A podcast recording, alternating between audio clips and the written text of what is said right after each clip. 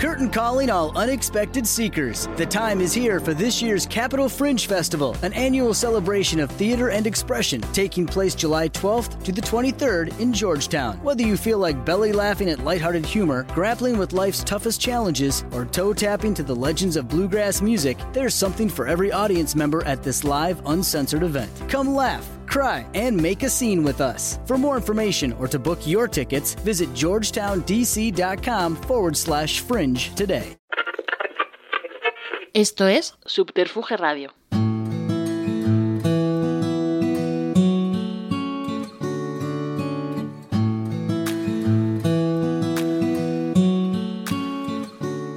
Hola, saludos de Juan de Dios Rodríguez y bienvenidos a una edición muy especial para mí de Estudio 8.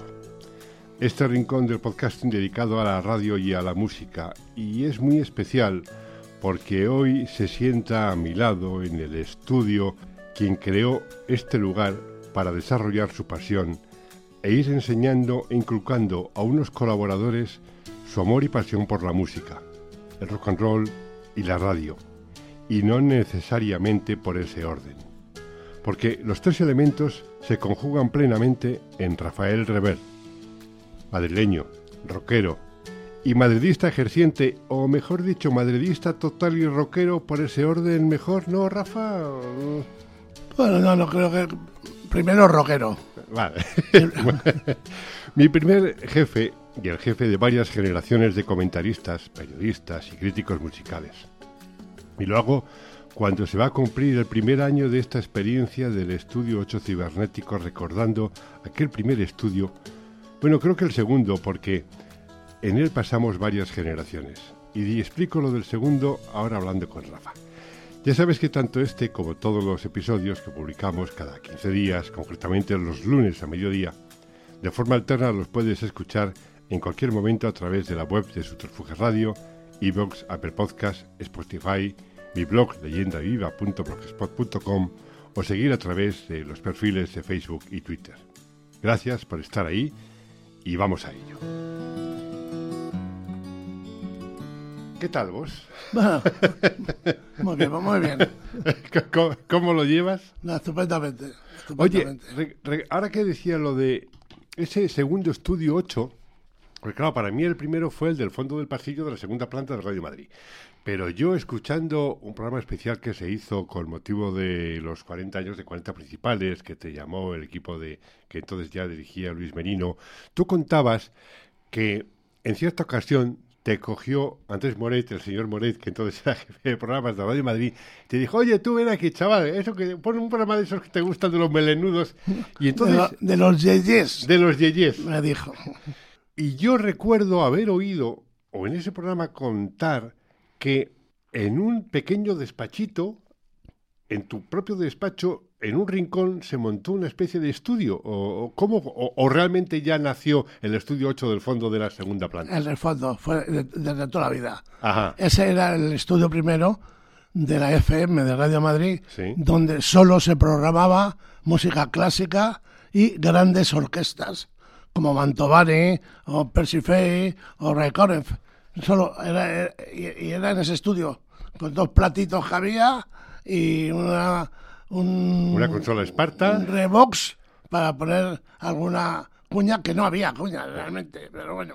Bueno, eh, la publicidad en cintas abiertas. Claro. Yo recuerdo que era, cuando llego había un magnetófono de ojo mágico, que no tenía la carcasa de protección. solamente ahí poníamos el vuelo 605.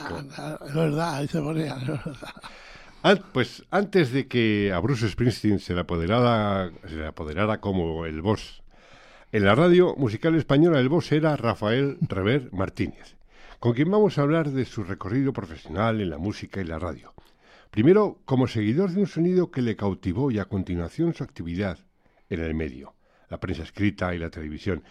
Es posible que muchos conozcáis su trayectoria porque ha estado aquí en alguna ocasión con Carlos Galán, en su simpatía por la industria, porque también, principalmente, en las últimas semanas y meses ha sido entrevistado en varios medios. Y siempre es bueno recurrir a las fuentes, principalmente en épocas de crisis para conocer la opinión y consejos de quienes son maestros del tema.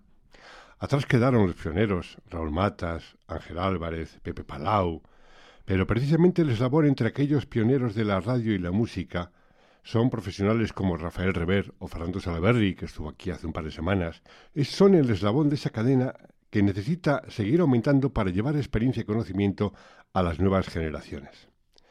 Y empezamos por el principio y haré con preguntas un tanto recurrentes. ¿Qué le pasa en la cabeza a Rafael Rever?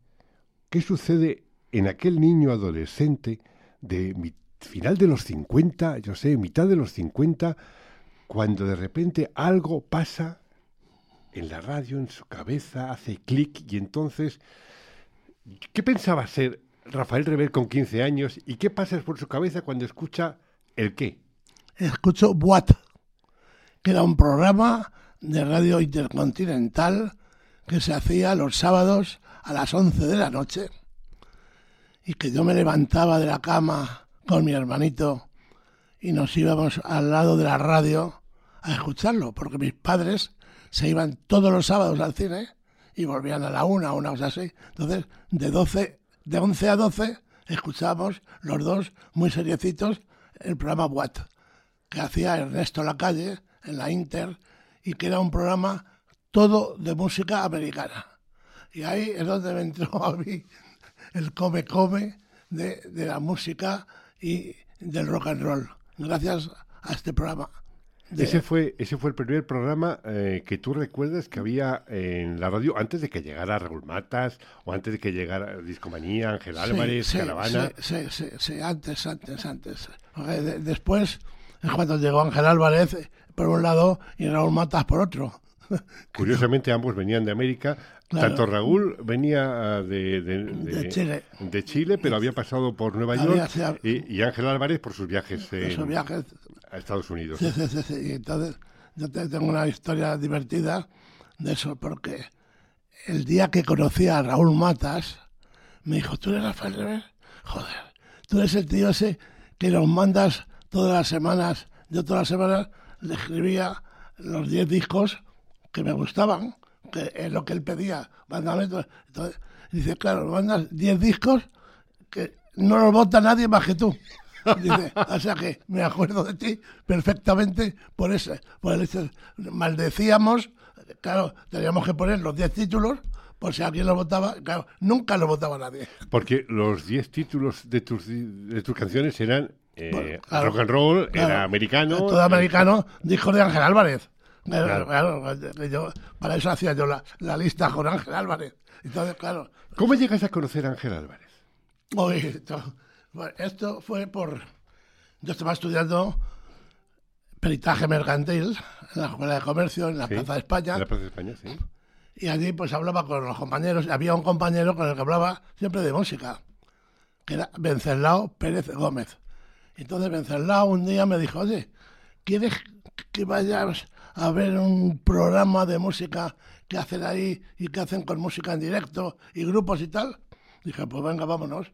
Y fuimos a ver el programa que hacía Ángel Álvarez en un, en un, un hogar de falange que había en la Plaza España. Y allí íbamos, y allí estaba Ángel Álvarez presentando música y, y, allí estuve viendo a los estudiantes. ¿Era en la Plaza de España? ¿No era en el local que tenía luego en Hilarión Eslava? No, no, no, no, Esto era mucho antes. Mucho antes, sí. Esto era al año 59, 58. Ah, sí, 58, por ahí. O sea que entonces, y así es como lo conocí al, a lado Y le sigo teniendo mucho cariño y seguimos siendo muy amigos. Y hablamos todas las semanas. O sea que él sigue ahí con su música y, y, y yo con la mía. Pero vamos, gracias a Álvarez lado me metí en esto. Me metí con Ángel Álvarez y de ahí ya empezó a crecer todo. Contaba Ángel Álvarez en el programa que se dedicó en M80 el 1 de mayo del 99, en la desaparecida M80, en el que hablaba la temporada pasada en el estudio 8, lo comenté, más concretamente el que tú formaste parte de su estado mayor en la oficina que él tenía en la calle Mayor de las reuniones de Hilarión Eslava, de la calle Vallehermoso.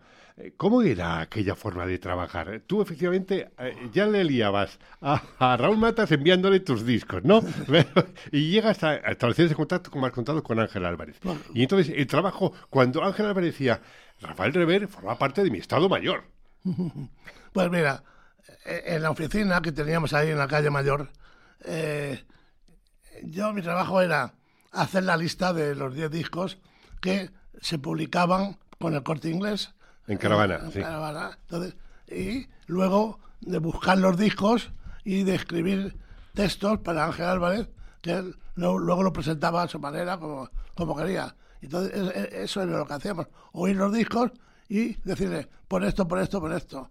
Y luego hacer las listas y las hojitas que, repartían en corte inglés. Ese, ese fue mi trabajo. Y luego, conforme fue creciendo, empezamos en, en, en cassette a hacer las actuaciones en directo y allí me convertí en el tesorero de, de Caravana. ¡Ay, qué bueno! Eras el tesorero de Caravana. Yo estaba en la puerta y allí me estaba sentado y ahí venían a por sus carnes la gente y el que no lo tenía, pues pagaba, no sé, me parece que eran 25 pesetas. ¿Tanto? Y, ya podía entrar, sí, sí.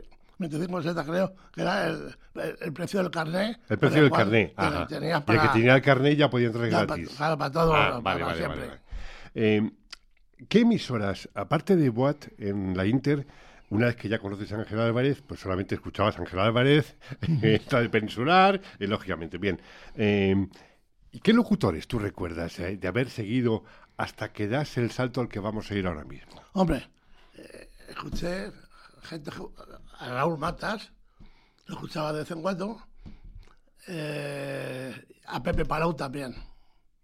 Esos eran los dos que más escuchaba en aquella época, y a Tomás Martín Blanco. ¿Y Tomás Martín Blanco, cómo le llegas a conocer? Ah. Yo sé que eso hay una historia, ¿no? Ah, hay una historia. Porque llegas a convertirte en el, en el hombre de Tomás Martín Blanco pues en el futuro. Pues mira, lo de Tomás fue... Eh, Tomás hacía un concurso en Radio Madrid eh, de música, preguntando cosas sobre música. Y regalaba un tocadiscos al que ganara alguien me lo dijo, y dijo, coño, pues yo voy. No tenía tocadiscos, pues voy a poner tocadiscos. Llego, pum, pum, pum, pum, pum, te enfrentan con otro tío y pues gano porque contesto mejor que él. Ay, yo digo, ya estoy. Entonces dice, no, no, no, para el tocadiscos tienes que ganar tres veces. Joder. Digo, bueno, tres veces, bueno, pues venga, vale. Vamos a la segunda. Eh, y gano otra vez. Vale, dos veces. ya estaba yo, ya con mi tocadisco, claro. Y tengo la tercera vez. Me ponen allí a una chica que se llamaba, fíjate que no se me va a olvidar nunca, Isabruna Jiménez. Y empezamos, y, la Sabruna sabía un montón. Y tú, tú, contesta yo, contesto yo. Al final, empate. Joder, y dice, y dice Tomás, bueno, pues esto hay que desempatar, así que voy a haceros una pregunta y el que más se acerque, gana. Vale. Y me pregunta sobre Elvis Presley, a mí. Oh, wow. Pero me pregunta lo único que no sabía de Elvis Presley. Las películas que había hecho. Porque a mí me parecieron tan malas todas que yo me quedé con la de King Creole y se acabó. bueno, pues. Y dice, ¿cuántas? y claro, y yo como niño inexperto Voy el primero y digo, pues cuatro. Y dice la Isabruna, que no sabía nada tampoco, pues cinco. Y dice Tomás, ha ganado Isabruna, que es la que más se ha acercado, porque ha hecho 30. Joder.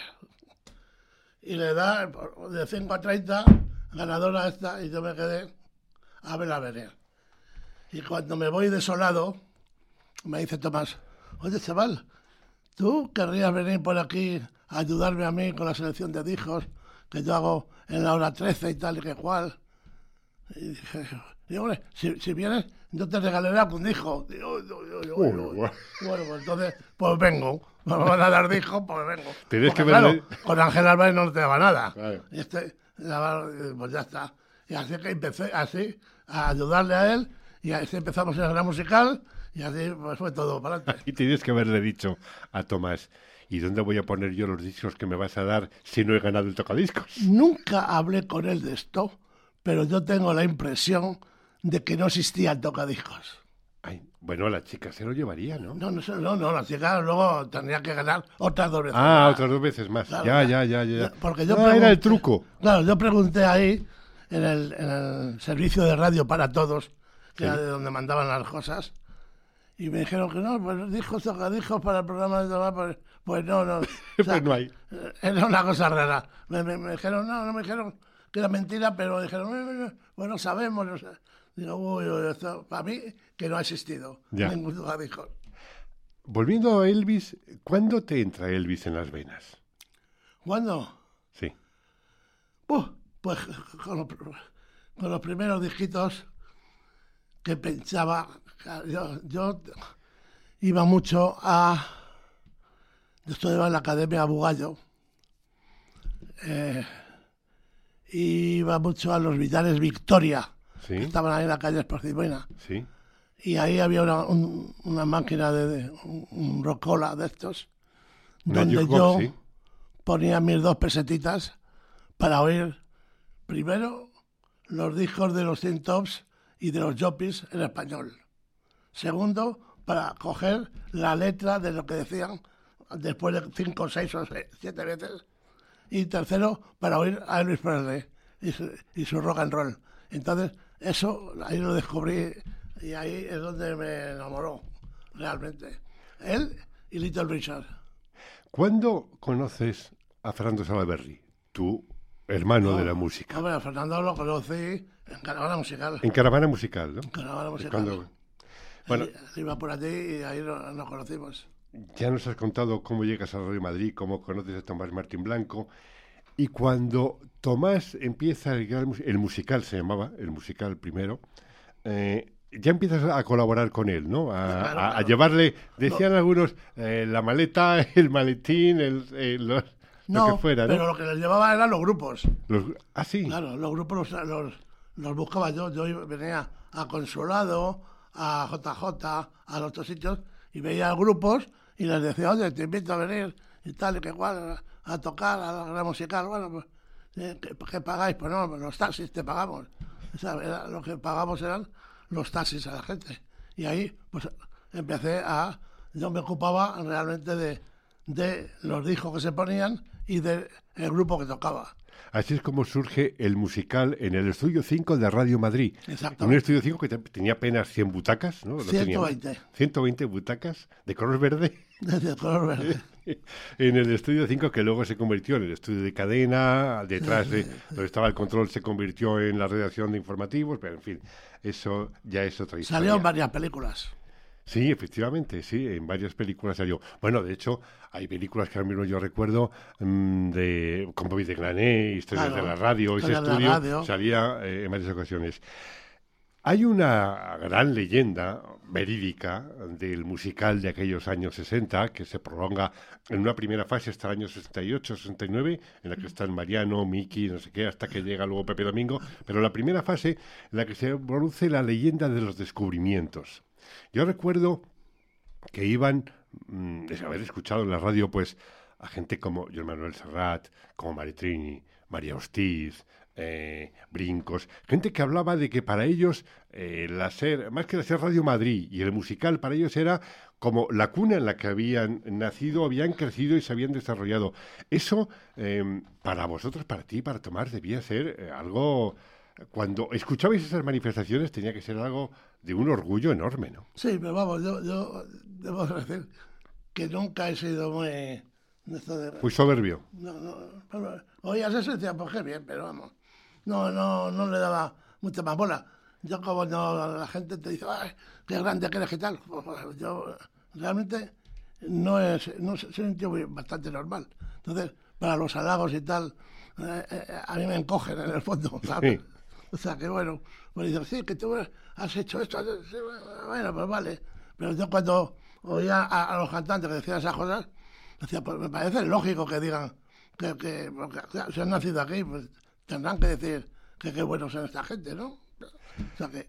En 1966 aquella fecha del 18 de, julio, eh, que la legislación obliga a separar las programaciones de la onda media y la FM, eh, empieza la programación de los 40 principales.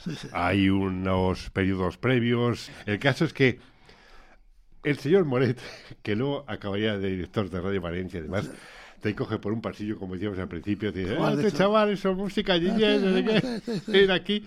Y entonces tú tienes que, claro, tienes que hablar con Tomás para ver cómo organizabais aquello. ¿Cómo fue eh, el montaje antes de que llegue el 18 de julio? Las semanas y meses previos, ¿cómo se monta aquel estudio? Eh, ¿Cómo se hace aquello? ¿Cómo localizáis a Olimpia Torres, por ejemplo? Bueno, pues mira, muy fácil. Lo primero que... A Manolo González. Me dijo, me dijo Moret, oye, lo escribe ahora mismo el guion. Bueno, es que tengo que mandarlo a censura, así que escribe el guion. Entonces ya me senté en una máquina. Yo era corresponsal de Billboard en España en ese momento. Entonces, claro, yo tenía aquí el American Top 40 y dije, pues voy a, voy a hacer una lista, pensé. Entonces, pues, una lista, ¿y cómo la llamo? American Top 40, Top 40, Top 40. ¿Cómo tradujo yo Top 40? Dije, bueno, pues mira, me tendría que escribir los 40 principales. Y, digo, no me gustaba nada, pero digo, ah, ya lo cambiaré cualquier día esto. Y, y, me senté en la máquina y empecé eh, los éxitos del mundo llegan a, a Radio Madrid FM y escribí una, una entradilla y los 40 títulos que me parecieron empezando por Mamas ante Papas, naturalmente. Y fuiste tú quien decidió que el primer número uno fuera de Mamas ante Papas. Claro, claro. Porque en ese momento era, la verdad que en todas las emisoras, bueno, en todas, vamos a ver, en este país había eh, eh, Radio Nacional, Radio Madrid, Intercontinental, Radio España en Madrid. Y la voz de Madrid. Y la voz de Madrid. Eh, y la cadena azul y demás, Radio Juventud y demás. Entonces, pero en todas las emisoras se escuchaba, sonaba Mamas entre Papas Monday Monday. Monday claro. Monday, claro, que fue un exitazo. Entonces, pues así es como se empezó. so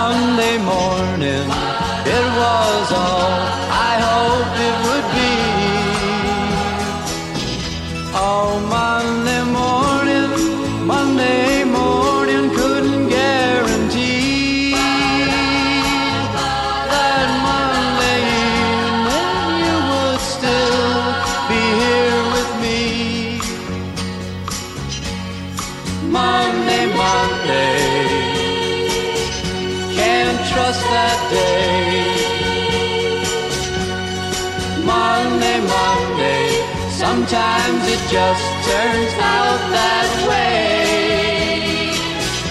Oh, Monday morning, you gave me no warning of what was to be.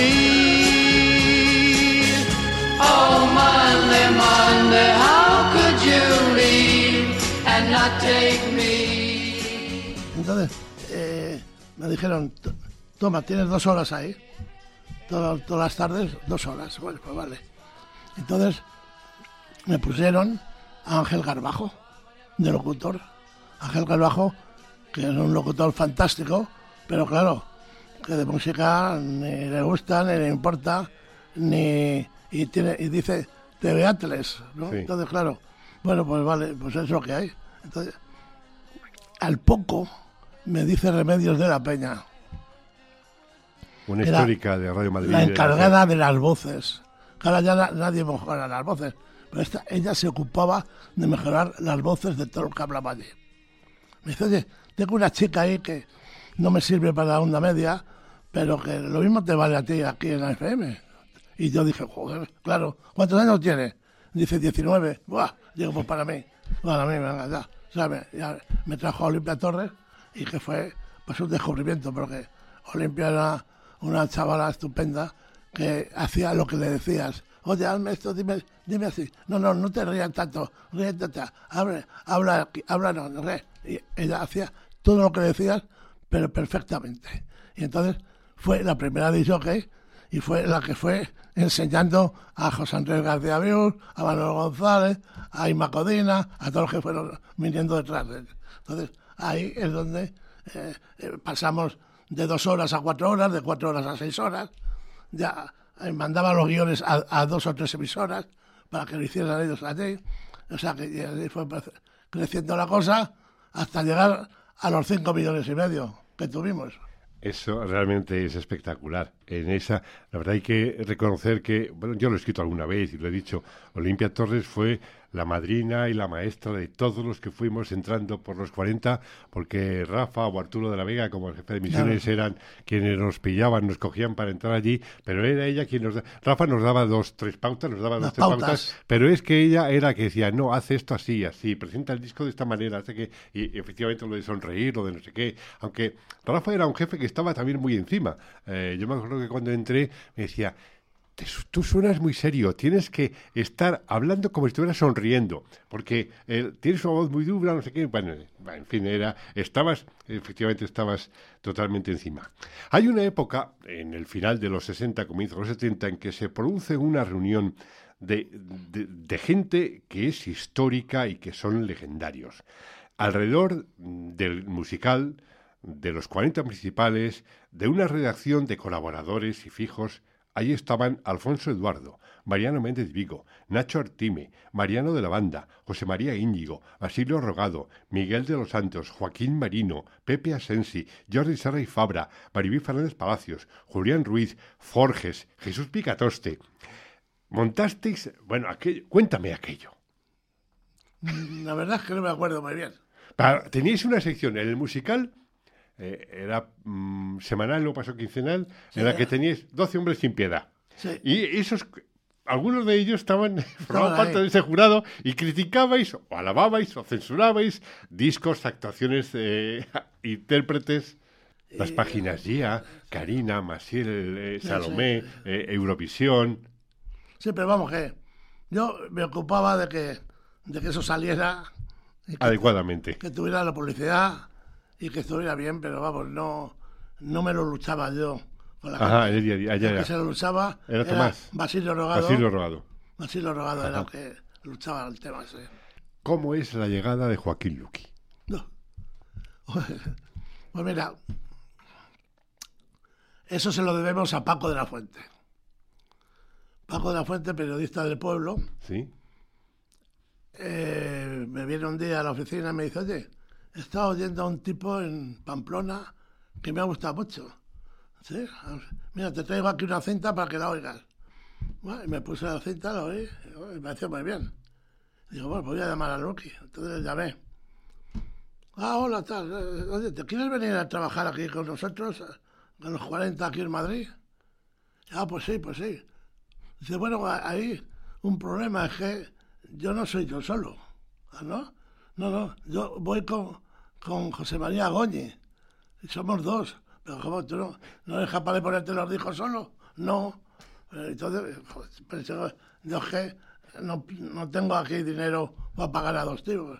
Así que, pues, pues, pues, espérate, ya veremos a ver cuando pueda, pues ya te diré algo. Y entonces, en esos días, me llaman de Radio Barcelona. Oye, ¿tenéis algún técnico que os sobre por ahí en Madrid, que estamos sin técnico que se falta. Y dije, joder, pues mira, pero, oye, ¿queréis decir a Goñi que si se quiere ir a, Barcelona?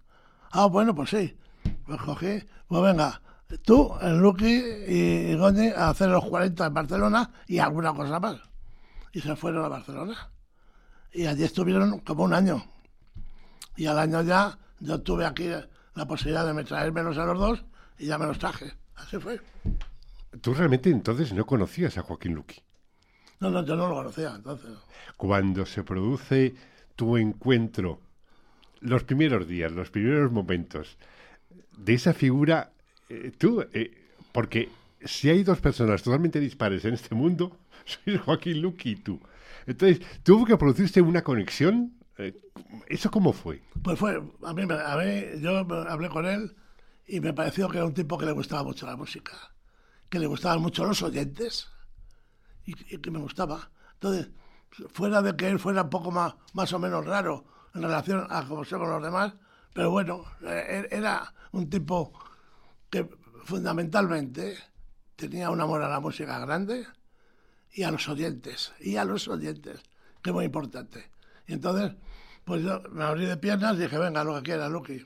Y ya está. Y a partir de ese momento le ayudé en todo lo que pude y siempre de, en el trabajo, en, las cosas del día a día, en su casa, en todo, en todo lo que pude, porque se lo merecía. Cuéntanos un secreto sobre... Hay una época, una campaña que dura, no sé, varios años, cinco, seis, siete años, que se llamaba eran las primicias, las exclusivas de los 40 principales, eran los estrenos de Radio Madrid, de la serie, eran los estrenos de la SER. Era una novedad que se ponía en, las emisoras de la SER, en Radio Madrid, que ese disco incluía un jingle en medio que decía los estrenos de la SER, los estrenos de la SER, bueno, o los estrenos de Rever.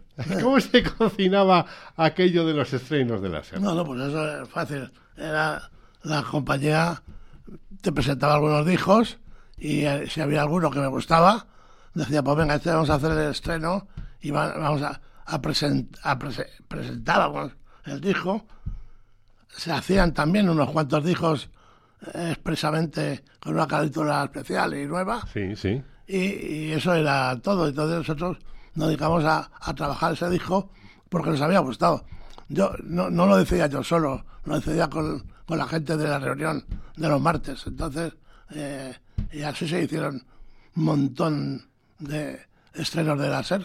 Allí estaban, pues efectivamente, bueno, los esos artistas de los trenos de la SER normalmente llevaban luego una, una portada, un póster en el gran musical, en el periódico, efectivamente había, eh, había un aditamento para apoyar ese disco, lógicamente. Lógicamente, sí. Cuando un disco salía rojo, pues yo llamaba a la, a la compañía, oye, que ha salido rojo. Entonces, pues ellos inmediatamente saben que va a tener una campaña y entonces hacen publicidad y hacen cosas y hacen tal. Claro, aprovechar. Aquellos años que ya dejamos atrás eran los años en los que Rafael Turia, Constantino Romero hacían tratadiscos. El Ángel Álvarez del vuelo 605 que emitíamos a las 3 de la tarde. A las 2 poníamos el tratadiscos de Rafael Turia, Tino Romero y, Rey, y Casas. El Ángel Casas. Ángel Casas. Y llega Pepe Fernández y sus mediodías en Madrid FM, en Radio Madrid FM. Pepe Fernández era un locutor que venía de Sevilla. ¿Se lo trajo Tomás o lo trajiste? Sí, sí, estaba en Radio Vida. En Radio Vida. Y era una voz, vamos, de las dicciones más perfectas que uno ha podido escuchar en la radio. En, fue el gran apoyo de la música en español para aquellas mediodías en la FM de Radio Madrid y se formaban unos tinglados de promocioneros, casas de discos, artistas, ¿verdad? Era, una época bonita con el, con el Pepe Fernández, que fue un, aporte bueno para, para la, FM. Gente como Camilo VI, Lorenzo Santamaría, eh, bueno, le deben mucho, mucho de... Una época, una época en que se apoyó muchísimo a la música en español, ah, sobre todo de solistas. Sí, sí, de solistas. Los viajes para ver conciertos. Hemos hablado de la primera fase del musical, de Mariano de la Banda, de Miki, de Pepe Domingo. Cuando Pepe Domingo pasa, da un salto, eh, se ficha Pepe Cañaveras. Luego llegarían Constantino Villán, Fernandisco, Tony Aguilar, pero eso ya sería para para un estudio en el que tú tienes que hacer, un trabajo en el que tú tienes que hacer, que yo te provoco constantemente para que lo hagas. sí, señor. Viajes para ver conciertos. Yo, antes de venir aquí, estábamos tomando un café y yo le recordaba a Rafa los viajes que íbamos, hacíamos entonces en Madrid no había lugar, íbamos a Barcelona, a Badalona, al pabellón del Juventud a ver a Chicago, a Patti Smith. Yo recuerdo un viaje a Barcelona para ver a Patti Smith, que fue Patti Smith. Íbamos, Fernando Salvador y tú y yo, entramos a ver la película de Basilio Martín Patino, Canciones para después de una guerra. Nos quedamos impresionados ¿eh? y luego fuimos a ver el concierto de Patti Smith y demás. Entonces, ese, esos viajes, pues a ver a Rosy Music, o sea, y a partir de ese momento, pues eran los viajes también con Lucky a Londres, a París, a, a Marsella. Bueno, yo de París tengo, ya siempre lo he dicho, lo resalto y lo repito constantemente, yo le debo a Gil, a José María Cámara y a ti el haber podido ir a ver a París a Neil Diamond, al, al Sport, porque, eh, bueno, tú me regañabas mucho con aquella, mi pasión por Neil Diamond, porque era muy pesado. y decía, también Lucky está con los Beatles y con los Rollins, pero no es lo mismo, no es lo mismo. No da igual. no da igual. Pero yo, eh, sí, yo eh, tengo que, son estos momentos que uno se permite el orgullo de decir, gracias Rafa, porque además No solo por eso, sino porque yo recuerdo que en el año 76, la primera vez que vienen Rolling Stones a, a España, eh, yo no pude ir porque acababa de empezar el programa que tú me habías dado de Superventas y LPs y me dijiste, mira, acaba de empezar y no puedes ir, pero yo te prometo que tú vas a ver a los Rolling Stones. Bueno, pues fue en el mayor concierto que ellos dieron, el 82, el del apartaje meteorológico, ese fue el concierto. Quiero decir que en eso, yo, por otras muchas cosas más, la lluvia. le estoy agradecido a Rafa Rebel porque siempre fue cumpliendo cada una de las cosas. Hay un recuerdo que yo tengo muy claro y es en la Semana Santa del año 76. Eh, Tomás y tú decidís que en lugar de poner música clásica, nos encargáis a José Luis Arriaza, a, creo a Pablo Quintana y a mí, a tres cuatro locutores de la FM que hiciéramos jueves y viernes música de los 60 y de los 50. Pero que lo presentáramos suavemente, que no fuéramos estridentes. Bueno, aquello fue, fue algo, la gente se volcó con aquello en Madrid. Eh, fue un, yo creo que además a raíz de eso es cuando tú me dijiste, vea, puedes hacer superlutas LP. puede ser, puede ser. Puede ser. Fue una experiencia, claro, todas las emisoras estaban poniendo música clásica. Y que Madrid en la onda media estuviera en onda media y en FM, poniendo a Simon y Garfunkel, a. Música suave, suave pero buena. Sí, pero buena, exactamente. Fue, fue, bueno, quería resaltar ese momento. Bueno, llegamos al momento de la cadena 40 y el formato. Los formatos, y que luego eso va a degenerar en los call-outs con el paso de los años. La radiofórmula es muy buena porque se priorizan una serie de discos que son objetivos que está interesada la radio y la industria en que eso se apoye, lógicamente, pero eso luego degenera en los call-outs, las encuestas y al final aquello acaba por destrozar lo que es la música en la radio. O sea, ¿Cómo puede degenerar todo? También se produce al mismo tiempo la llegada del CD, la desaparición del CD, eh, el, streaming, pero todo eso forma un... Estamos hablando de un fenómeno que pasa a lo largo de veintitantos años, ¿vale? Eh, o sea, es... Pero tenemos un tiempo limitado para acotarlo, ¿no? Pero, ¿cómo alguien que mamó aquello, que parió todo aquello y ve la evolución y la posterior, el posterior resultado ¿Cómo lo puedes analizar? Lo veo con tristeza. Básicamente con tristeza. Porque, eh, bueno, eh, se ha acabado la época. O sea, esto que se hace ahora, lo del call out, que hace una empresa extranjera, pues es una cosa impersonal, que no tiene ningún cariño, que no tiene nada de corazón, que pierde lo que era cuando lo hacíamos nosotros. Entonces se reunían 20 o 30 personas cada martes a poner lo mejor de cada uno de ellos, a apoyar lo mejor de la música que ellos sentían y eso se transmitía luego, cada uno en su emisora, donde demostraba lo bueno que era eso que era Jojairo. Se luchaba por la música que le gustaba. Y entonces eso se transmite al oyente. Ahora, pues no se transmite. Porque ahora ponen el disco de Pepe Pérez, que es el que les dice que hay que poner, y ya está. Pero el disjockey ya no tiene ningún interés en ese Pepe Pérez. Falta la prescripción, efectivamente. Lo que tú dices, esa persona que se pone ante el micrófono y con cariño y entusiasmo dice por qué ese disco le gusta tanto o es tan bueno. Luego tú ya podrás decidir si te gusta a ti o no te gusta, si lo compras o no lo compras. efectivamente, eso. Pero ese, ese cariño, ese calor que el comentarista, el locutor, el que el prescriptor pone a la hora de presentar una obra, un trabajo, es, es esencial. Porque efectivamente cuando pones 50 minutos de canciones de forma ininterrumpida, no hay nadie que te diga más que la hora o, o qué buen tiempo hace en Castilla, como decía Joaquín, pues eh, no sirve de nada. Porque además luego son los mismos discos que escuchas en una emisora durante dos horas y dices, si estoy escuchando lo mismo, cada dos horas me estás repitiendo los mismos discos. Claro, y además no, nadie te dice nada y no, no prestas atención realmente. Porque bueno, a lo mejor ah, dijo que te gusta, pero como ni sabes cómo se llama, ni quién es, canta, ¿eh? pero realmente no vale para nada.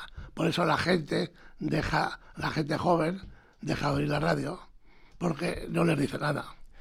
Pero hoy en día, teniendo en cuenta que hay canales, plataformas como iTunes, como Spotify, eh, Amazon Music, eh, llega un momento que eso, eso que hacen la degeneración de los callouts es lo que hacen ahora esas plataformas. Sería un buen momento para que en la radio volviera el prescriptor, volviera el que enseñe a escuchar. Hoy en día, además, como no hay créditos de las obras, porque ves un vídeo o coges un CD y casi tienes que buscar con una lupa para leer quién toca, por qué toca de esa manera esa guitarra o ese bajo o ese piano. Que eso hace falta que sería bueno hoy en día precisamente que vuelva el prescriptor para que al que escucha en cualquier plataforma o en, streaming o ve un vídeo, si hay una cadena o una serie de emisoras de radio que te cuentan por qué eso es así, te hará amar más la música, o mejor la música, ¿no? Claro. Claro, pero no hay, no hay, no se puede. Eso realmente hoy en día es improbable. Eh, habría que montar una emisora para eso y se necesita dinero. Entonces, a ver quién pone el dinero. Si no, no hay manera. Estamos hablando de una época en la que, bueno, dentro de unas semanas estará por aquí Luis Merino. Nos vendrá a hablar de, de un libro que próximamente saldrá y que, mm, mm. bueno, no voy a desvelar nada, pero en el título de ese libro viene mucho de lo que estamos hablando ahora. Él reflexiona sobre cuando la música era redonda con R de radio. Y entonces esa R de radio y de música redonda, es decir, es lo que se ha ido perdiendo y quizás sea el momento de que eso tenga que volver, eh, Rafa. No sé, efectivamente falta inversión, pero hoy en día, fíjate, hay, hay gentes, hay empresas grandes, hay eh, hay un mecenazgo importante, claro, en España es diferente, ¿no? Pero se podría involucrar a empresas, a grandes marcas, para que se involucraran en proyectos en los que se rescate la música, ¿no? Ojalá, yo no lo veo muy fácil porque la gente joven ha perdido la costumbre de la radio. La gente joven no sabe lo que es un transistor, no tienen transistor. Entonces, han perdido eso de la radio. Tú, la radio está en el móvil hoy en día, claro. claro, pero está en el móvil. Yo, tengo eh, a, un hijo mío que tiene 15 años y hablo con sus amigos y tal, y les hables de la radio y tal, y te miran como un marciano. Ni uno solo de su clase que haya hablado yo o de la radio. Tendrían que estar en plataformas, esos medios tendrían que estar en las plataformas para, para los eh, móviles, efectivamente, para las tablets y demás. Y entonces pues sería eh, mucho más difícil. Pero bueno, pero se, podría. Pero eh, yo no veo a nadie que tenga las ganas de... De dar el salto, el impulso. De meter ahí el dinero para, para luchar durante un año que se necesita para colocar un producto así. Al margen de ese pequeño gran paréntesis que acabamos de hacer, seguimos con esa trayectoria. En los años 80 se produce un boom que a grandes rasgos eh, eh, vamos a significar en las idas y venidas, el nuevo gran musical a todo color, la expresión de, la movida, Rocola, Alaska, grupos españoles, eh, secretos, Mecano, mm, emisoras, cadenas como Minuto, aparece Antena 3, Radio 80, M80 luego, y vía satélite. Ese gran salto que da la radio, la radio musical, de vía satélite, eso se produce en la mitad de los 80, en, el 85, 86 es eh, cuando se, se forma la cadena 40, porque había que conjugar el sonido de cadena con esas reuniones de los martes en todas las emisoras y que todas dieran formato de cadena. Pero había que llegar a un acuerdo con Telefónica. Había que montar parabólicas. Cuenta cómo fue aquella experiencia. No, pero pues eso fue eh, el, eh, empujar al director, que era, Eugenio Galdón, a montar la historia con el satélite porque ganaríamos mucho, porque ganaríamos eh, eh, el que las emisoras pequeñas que hacían los 40 como podían, pues eh, tuvieran un sonido bueno y estupendo, con unos presentadores buenos y estupendos. Entonces se luchó por eso y Galdón y toda la plana directiva de la SER dijo, venga, vamos a ponernos con el satélite para adelante y, fue realmente el momento mayor de, éxito porque es cuando llegamos a los 5 millones y medio. Ese fue el momento de mayor compromiso del grupo Prisa con la música, eh, con la radio. Es decir, efectivamente, en el año 83-84 es cuando llega a prisa la serie y demás, pero en el año 85-86 es cuando se produce efectivamente ese relanzamiento, ese formato de la cadena eh, a, esos niveles, ¿no? Luego hay un segundo gran salto, y es cuando se producen las nuevas instalaciones. Mm. Eh, y con la llegada, por ejemplo, de Paul McCartney para inaugurar el estudio de los 40. Bueno, yo me pongo, ya me emociono y no estaba aquí viéndolo, pero por favor, Rafa, cuéntanos aquello. Porque venía Paul McCartney, vino eh, Tina Turner, o sea, por favor, cuenta. Bueno, pues aquello fue. Eh, eh, yo estaba luchando con la compañía de discos para que me trajera Paul McCartney. Un, día, dos, ocho, nueve, diez. No, había manera, no podía venir, no podía nada. Y, un día de repente me llaman oye, que mañana viene Paul McCartney, ¿cómo que mañana viene Paul McCartney? No, digo, sí, no, sabemos, no, no, no, mañana viene, mañana viene. Y, estaba toda la planta en obras, no había nada. O sea, la planta novena está vacía, no había ni una pared, solo la del estudio de los 40 que se estaba montando. En, esa urna de cristal, mirando hacia el norte de Madrid, sí. Que, me lo usé ahí para que tuvieran eso. Bueno, pues entonces bueno, pues vale, de acuerdo. Llamar a la gente, oye, que hay que montar el estudio como sea. Entonces, pues se pusieron a trabajar todo el día, estuvieron trabajando todo el día y toda la noche para que cuando este vino, que era por la mañana, estuviera montado el estudio y pudiera funcionar. Entonces, en la, en la puerta puse dos mesas para con, cosas para comer y beber y tal, con tortilla, chorizo, jamón, cosas típicas hispanes. Sí. Y Ahí estuvimos. Entonces llegó este hombre con su mujer. ¿Con Linda? Y bueno, entramos, entraron al, estudio con el, el Lucky, con el Abidán, hicieron la entrevista. Y con Merino y así. Y Merino. Y cuando acabó, pues me dijo, bueno, enséñame los estudios. Digo, ¿qué quieres que te enseñe? Mira, era, era todo, toda la planta estaba, no había ni un tabique. Entonces, digo, pues, pues, enséñamelo, enséñamelo. Bueno, entonces le cogí, me mira aquí, a ver un estudio que sea no sé qué, aquí, y fue saludando y dando la mano a todos los obreros que había por allí, picando y haciendo brochas, haciendo rozas y cosas de esas. Y entonces luego fuimos a, a tomarnos un aperitivo, probó la, el chorizo, probó la tortilla, y le dije yo, se hizo fotos con todos los locutores y con todos los dichos que había allí. Y yo le dije, oye, explícame una cosa, si te has tirado un mes que no has querido venir, ahora como vienes y eres tan encantador. Y me dijo, mira, Rafael, yo no quería venir, te lo confieso, pero si vengo, tengo que quedar bien con todos vosotros y tengo que conseguir que me queráis. Así que tengo que ser absolutamente amable y agradable. Y yo, qué razón tiene este tío y qué listo que es. Así fue es, lo de Es, es, un artista. Un tío listo, listo. Se colapsó la Gran Vía. O sea, creasteis atascos. Bueno, eh, en aquella época, con Paul McCartney, con Tina Turner, con, Bon Jovi, con, cualquiera que viniera. o sea, abajo había gente, o sea, daba igual. O sea, Eso fue la primera vez en la, en la callecita de estas fechas. Sí. En la calle, eh, ahí, eh, como se salía por ahí. Ahí estaba el coche esperándole. La esquina de Gran Y estaba todo rodeado y cortado la circulación, claro. Impresionante.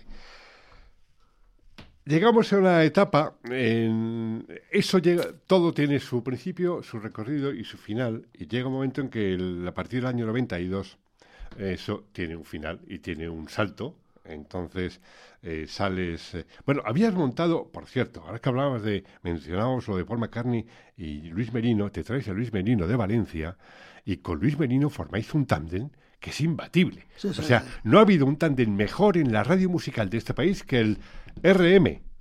Y no es Real Madrid, me refiero a Rebel Merino. Sí, sí, es verdad. El Luis es un tío estupendo, un trabajador con ganas. Montasteis el recopón. Y él fue, eh, puso ya la guinda de la corona cuando tú saltas, dejas la serie, eh, pasas a Cope.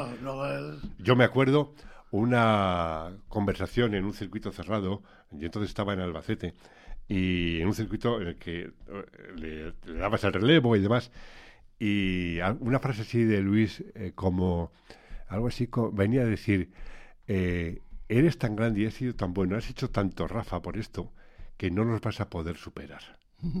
que, eh, se me quedó como era el mensaje un poco la filosofía de lo que de lo que trasladaba. Bueno llegas en año 92 a la COPE pero en lo que puedas contar qué sucede para que dejes la SER y pases a la COPE pues hay dos cosas. Primero que el equipo directivo de la SER Galdón Planas Silvio Rafa de Benito se van a la COPE. Y me llaman, hombre, vente, vente, vente, vente, monta aquí la FM, no, Y en, eso, en esas, yo siempre había hecho lo que creía bueno para los 40 y para la, para la SER. Y entonces, nunca me habían puesto una traba. Galdón, nunca. Siempre al revés. Lo que decía, lo apoyaban. Y aquí de repente dije, hice una cosa y no me apoyaron. Lo hicieron al contrario de lo que yo decía. Y entonces eso fue determinante. ¿Se puede saber qué, cosa, qué cosa fue? Hombre, fue una cosa que tiene relación con la Expo 92. Ah, ya. Para la Expo 92. Sí. A través de Tony. Caravaca. Caravaca, conseguimos que nos pagaran dos millones de pesetas por cada actuación allí. Cuando había que pagar. O sea, Tony consiguió 50 conciertos a dos millones. Entonces, pues yo consideré que este tío que había ido allí, había hecho gestiones, y nos había dado esto en bandeja, pues que menos que darle eh, 500.000 pesetas por cada concierto. Una especie de comisión. Y que él hiciera la producción. O sea, un millón y medio por, pues nada. Bueno, es lo que consideré. Y la dirección dijo que no, que era mucho pagarle 500.000 pesetas. Que venga Tony y hablamos. Llegó Tony y cuando dijeron eso al Tony, que era un señor, dijo, mire, todos los gastos que tengo y que he tenido y todo el trabajo que he hecho, eh, se los regalo yo a la SER. No, no, no, te vamos a dar, no, no, no quiero nada, para ustedes todo. Y se levantó y se fue. Entonces, claro, yo me quedé absolutamente desairado. Entonces, estás llamándote de la COPE, oye, venga, Rafa, monta la FM, que la pones a tu nombre y es tuya, y en vez de estar asalariado, te vas a cobrar. Pues ya, con esto me remataron y dije, adiós. Te vas. Eh, ¿Por qué eh, nace Cadena 100?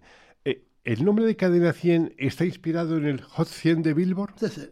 Eso lo supuse yo. Claro. Pero, Como era 100, pues yo dije, voy a hacer los 100 españoles, pues ya está. Cadena 100. Y el sistema de trabajo era similar, Muy parecido, muy parecido.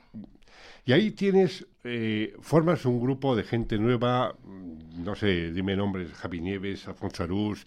Bueno, hay una historia, ¿qué puedes contarme? Eh, tú tienes varios momentos con José Antonio Avellán. Eh, yo conozco a José Antonio Avellán cuando era un crío, cuando era el baby, cuando iba de la mano de Toño Martín. Y yo estaba haciendo las noches y él iba por allí, conocía aquello, empezó a hacer la, movida, que había empezado Riaza, luego había seguido él. Bueno, luego pega el bombazo, empieza irse el Super Baby de los sábados, luego el gran musical de los domingos. Bien, es el desarrollo de Avellán.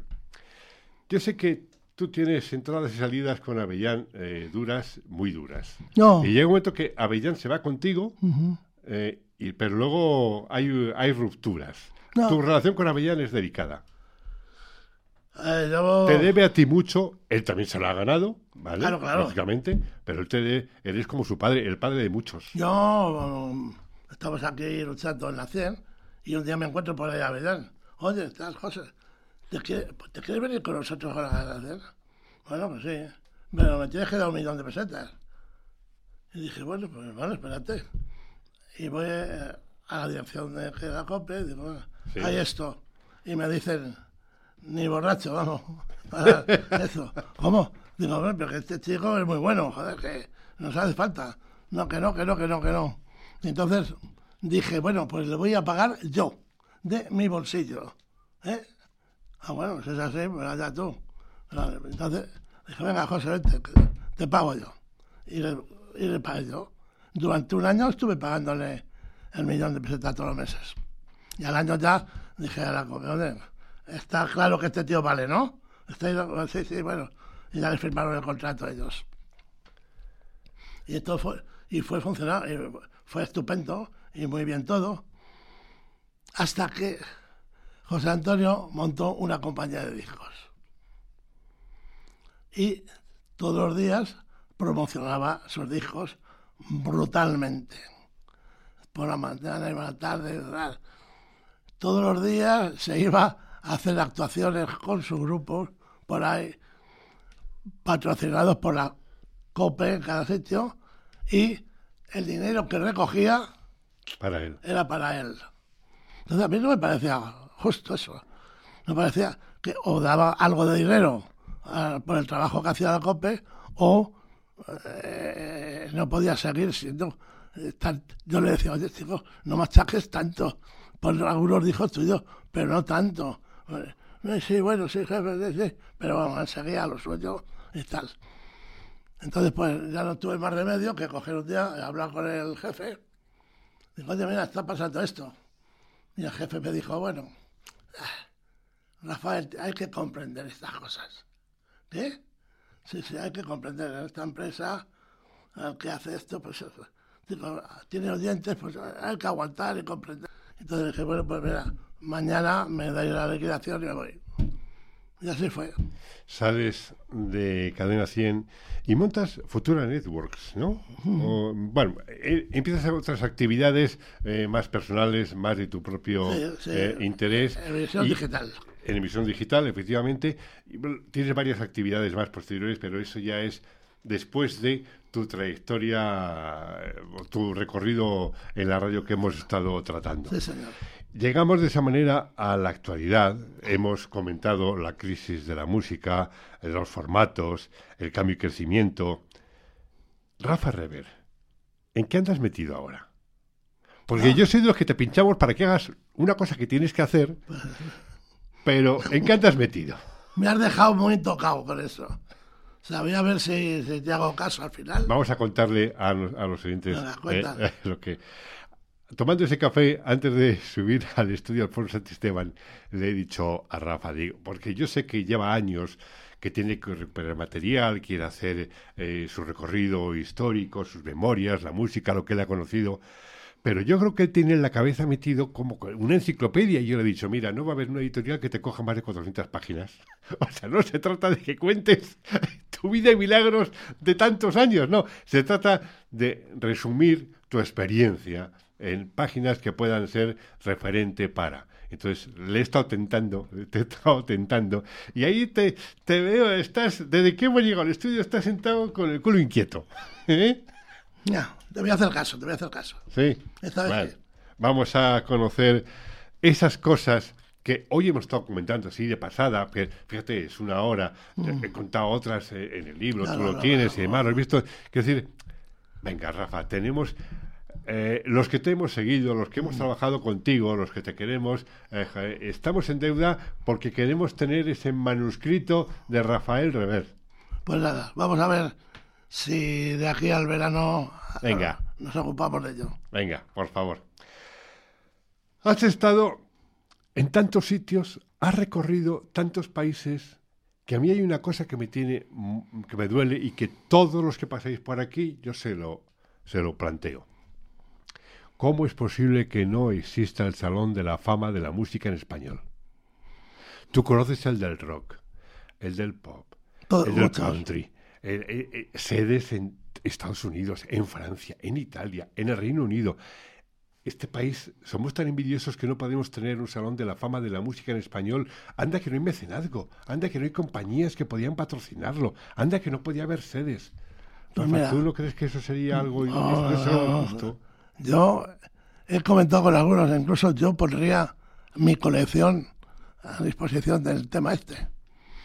Pero bueno, pues no hay nadie que diga, a ver, este local lo voy a poner para esto y este dinero también, para montarlo y tal. Pero no hay nadie que me haya dicho nada de eso, o sea que, sí, pero yo creo que al final la gente, pues esto de la música es una cosa como, hombre, ahora yo estoy convencido de que un salón de la música sería un éxito grande aquí, un salón, como yo les dije, donde tú puedas ir, tocar los discos que te han gustado, tocarlos, sacarlos e incluso grabarte allí una cinta o un CD con lo que tú quieras. Que eso no se puede hacer en ningún sitio. Una cosa así sería estupendo. Que pudieras ver eso, los trajes de tus cantantes. Pudieras ver todos sus Aquella guitarra de José Luis y su guitarra, por ejemplo. el primer bajo que tuvo, que, hubo los brincos, la primera guitarra de punteo de Fernando Arbex. Eh, eh, yo tengo una, Juan Pardo. Una de, una de Mark Knopfler firmada por él. Entonces, pues esa guitarra vale un dinero. Claro. eso a la gente le encantaría hacerse una foto al lado, seguro. Pero bueno. En fin, Rafa, debemos ir acabando. Gracias eh, gracias eh, por acompañarnos en este estudio 8 cibernético que recuerda y homenajea a, a alguien como tú que creaste ese mundo hace 60 años. Gracias por tu conocimiento y osadía, por apoyar a tantos, por todo lo que has hecho y al menos por lo que a mí me toca. El encuentro con Rafa Rever habría dado, ah, como has ido viendo, para, para mucho más. Y quién sabe si en unos meses, cuando él coge ese compromiso que le hemos metido de ponerse a, trabajar en verano, rescatar su memoria, nos sentemos de nuevo con él y hablemos de música y de radio y del audio y del resto de soportes para analizar lo que se puede seguir haciendo para apoyar y reconocer todo el talento musical y radiofónico para seguir creciendo y salir adelante.